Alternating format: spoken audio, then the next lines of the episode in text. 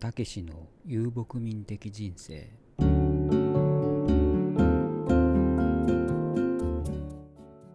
この番組はアラビア半島の北の端カタールに暮らす日本人の日常をお届けするポッドキャストです、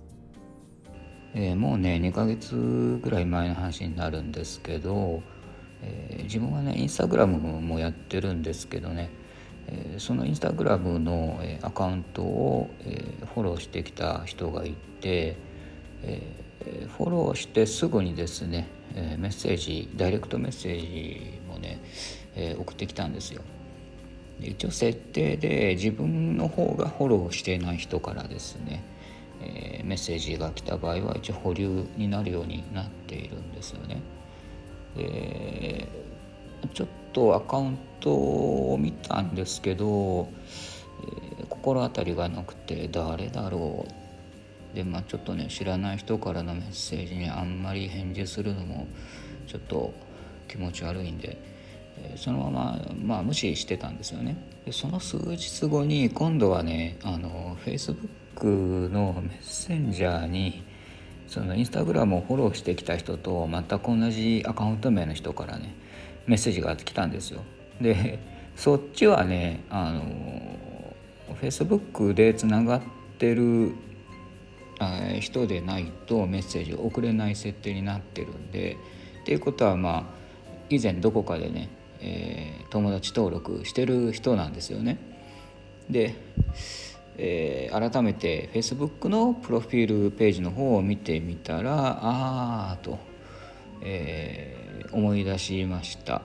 あの新聞社のねカメラマンをやっているインド人の人で、えー、自分のねあの仕事でよく新聞社のカメラマンの人と一緒になることがあるんですよね。まあ、その時に、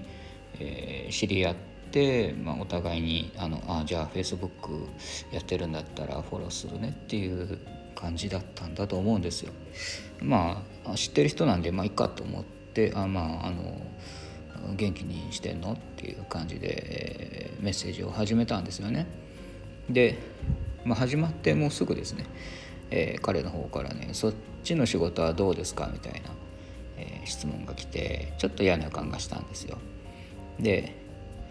まあ、こっちもイベント関係はもう全部ねオンラインに移行したんでね写真のね撮影の仕事っていうのはもうほとんどなくなってね暇してますよっていう感じで返事をしたらね「ああ」っていう感じのまあまあ文字なんですけどあの落胆しているのが目に浮かぶような反応が返ってきたんですよね。でもしかしてと思って「あの君今も新聞社にいるの?」って尋ねたら、えー、つい最近クビになって、え、今は転職先を探しているところだと。えーまあ、それで、まあ、私のところにもね何かね仕事がないかなという感じでね探りを入れてきたんですよね。まあね残念ながらねちょっとかわいそうなんですけどね自分のところもねその、えー、さっき言ったように撮影の仕事自体が入っていて、まあ、新しく人を雇うようなね状況ではないんですよ。でまあえー、何かいい話があればねまた連絡するからとだけ返事をして、まあ、彼の方からもこれ僕の電話番号だからというで、まあ、スマホのね番号を残して、まあ、そこでチャットは終わりました。カタールに限らずですね写真撮影だけを専門にやってきたカメラマンにとって、まあ、これからっていうのはねコロナが収束してもね多分厳しい状況が続くんじゃないかなと思います。ー、まあ、動画も撮れて一人前っていうね、まあ、そういう時代なんですよね。ただね動画は写真以上に作業が多くてですね、まあ、それに伴って覚えなくちゃいけないことっていうのもたくさんあるわけですよ。まあ、作業が多いっていうことで、まあ、一方ではですねその細分化されていく傾向があって、まあ、台本撮影編集といったジャンルごとに専門家がいるっていうのもですね、まあ、写真とはちょっと違った特徴だと思います。でその場合はねあのチームでね、まあ、働くっていう形になるんですけどただねその写真と違って、まあ、全てにあのおいて、えある程度こなせるレベルになるっていうのはね非常にハードルが高いです。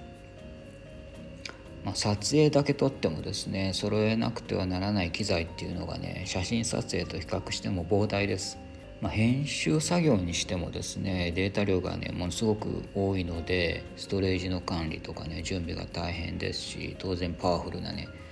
PC とかも必要になるんでそれだけ予算もね膨大になりますよね。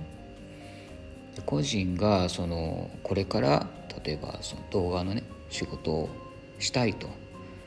いうふうに思ってもですね自前でとても用意できるようなレベルの問題ではないので実際に現場で働きながらね覚えるっていうのがま理想ではあるんですけどもねそうなると、まあ、最初からある程度動画の撮影ができます編集ができますとか台本書けますとかねそのモーショングラフィック得意ですみたいな経験値はねえー、外国人の場合は要求されるわけですよね。もう最初からそのあのうちで育てますみたいなところはないわけですよね。まあ、当然不利なわけですよ。でまあ感染がね収束に向かってまあイベントが以前のようにリアルにね、えー、どこかの会場を借りて行われたりっていうことはまあ戻ってくるとは思うんですけどもあの社会の中でその仕組みっていうのでね変わった部分ってていうのはねなかなか元通りにはならないんじゃないかなっていうふうに感じます。まあ、その変化してしまった世界にどうやって追いついて食らいついていくのか、まあ、それは自分にとってもねすごく重要な話であってね人事ではないんですけども、うん。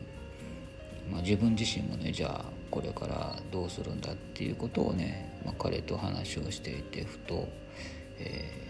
思った次第です。